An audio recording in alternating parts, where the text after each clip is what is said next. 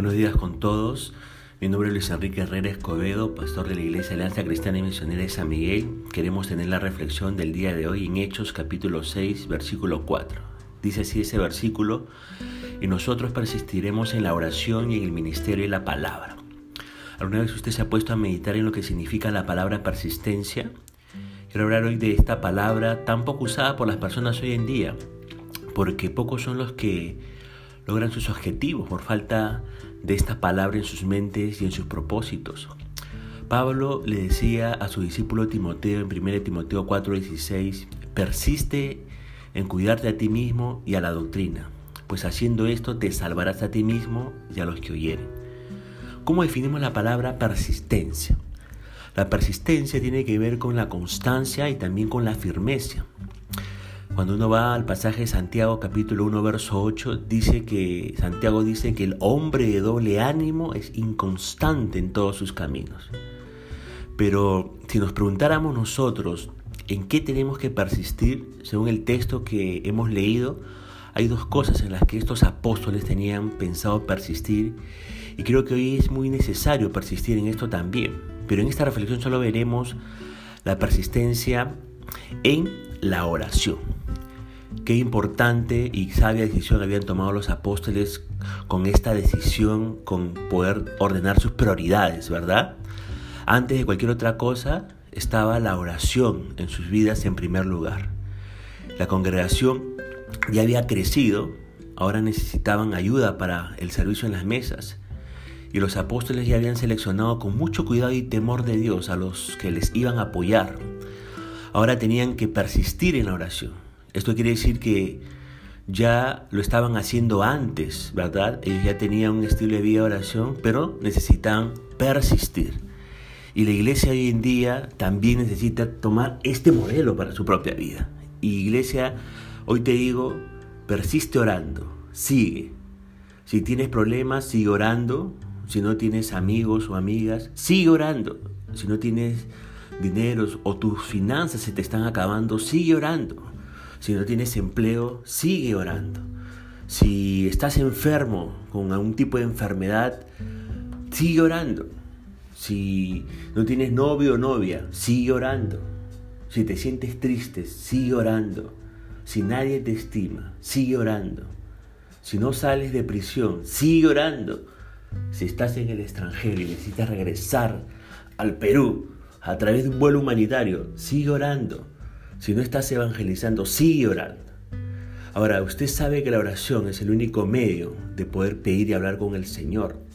En Lucas capítulo 18, verso 1 de la NTV, Jesús le contó una historia a sus discípulos. ¿Para qué le contó esa historia? Para mostrarles que siempre debían orar y nunca darse por vencidos. Y es más, el apóstol Pablo en 1 Tesalonicenses 5:17 nos dice, nunca dejen de orar. Y usted sabe que los grandes hombres y mujeres de Dios son hombres y mujeres que tuvieron tiempos, tiempos con el Señor de oración. Y se requiere estar de rodillas ante Dios para poder estar de pie ante los hombres.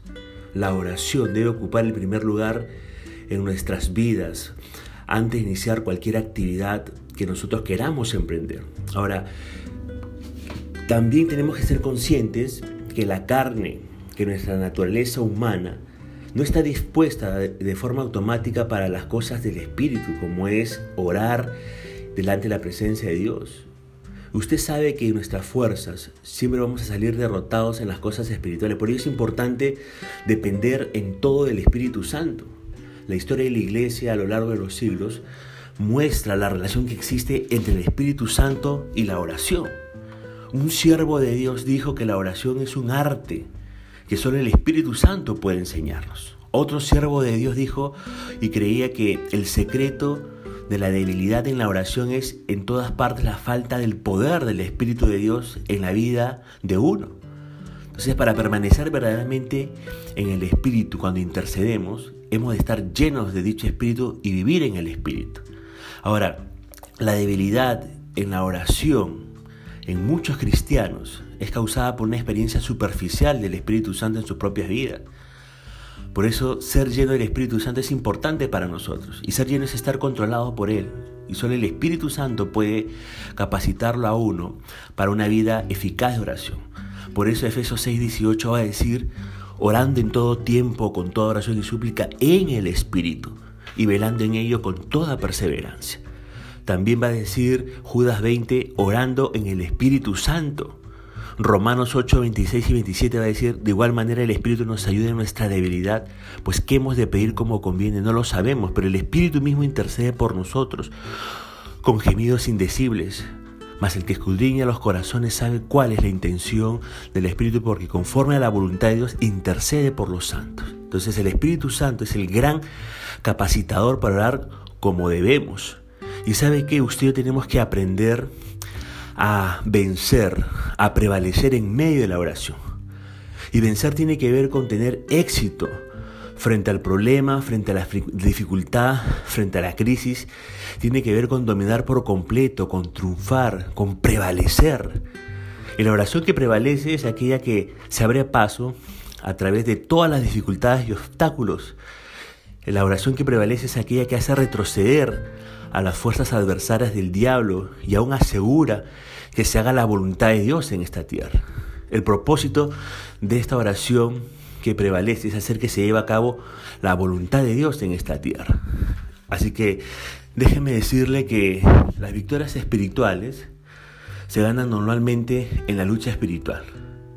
Por eso quizás vemos tan pocas victorias espirituales en la vida de muchos cristianos, porque peleamos pocas batallas de oración y tenemos tan poco poder, llevamos tan poco fruto debido a qué cosa? A la ligereza con que nos dedicamos nosotros a orar, a interceder. Ahora, jamás todavía muchas personas han aprendido lo que es luchar en oración. Si usted no está dispuesto a pelear, a luchar en oración, entonces no espere obtener grandes victorias en su propia vida. Un ejemplo claro de prevalecer en la oración lo vemos en Getsemaní, cuando Jesús oró durante tres horas hasta prevalecer. ¿Recuerda usted que antes de ir a la cruz él estaba allí en el huerto? La agonía de su oración era tan grande que Dios envió un ángel para poder fortalecerlo. Entonces, qué importante es la oración que prevalece. Y la oración, ténganlo por seguro, es como una fuente para nuestros pulmones espirituales, es como agua para nuestro espíritu sediento. En la oración podemos confiar todos los aspectos de nuestra vida en las manos del Señor. La oración es la clave, hermanos, para la vida cristiana victoriosa. Usted puede aprender a prevalecer en la oración sobre usted mismo, sobre Satanás, hasta que Dios oiga y envíe a sus ángeles con el fin de apresurar la respuesta. A menudo, cuando uno se, se involucre en, en la oración que prevalece, a menudo la respuesta tarda. Pero nosotros aprendemos muchas lecciones espirituales gracias a esos retrasos de Dios en contestar nuestras oraciones y plegarias, como lo hizo por ejemplo con el profeta Daniel, que perseveró por 21 días su oración y después de 21 días Dios le dio la respuesta. Y tal propósito de tales retrasos es para enseñarnos a prevalecer en la oración. Entonces generalmente la oración que prevalece va a ser consecuencia de una vida de intercesión cada vez más profunda por parte nuestra. Y amigo y hermano, Dios desea que nosotros aprendamos a perseverar hasta que la respuesta llegue. Dios desea que nos dejemos controlar por el Espíritu de nuestras oraciones al punto tal que Él pueda guiarnos paso a paso hasta la victoria. Solo el Espíritu Santo es capaz de darnos la urgencia necesaria para que todo nuestro ser clame a Dios y rehúse dejarse detenerse por Satanás o desanimar por el retraso. Ahora, usted y yo no, oraremos así por cada necesidad que haya, ni tampoco cada día, pero cuando Dios lo guíe a hacerlo, el Espíritu le pondrá esa urgencia en el alma, por favor. Así que, amados hermanos, perseveremos en la oración hasta alcanzar la victoria ante la situación de dificultad o necesidad que estamos teniendo. Que el Señor nos guíe en esto y que el Señor nos bendiga y nos haga hombres y mujeres de oración para sus propósitos en, estos últimos tiempos que nos está tocando vivir aquí a nosotros en esta tierra. Dios le bendiga.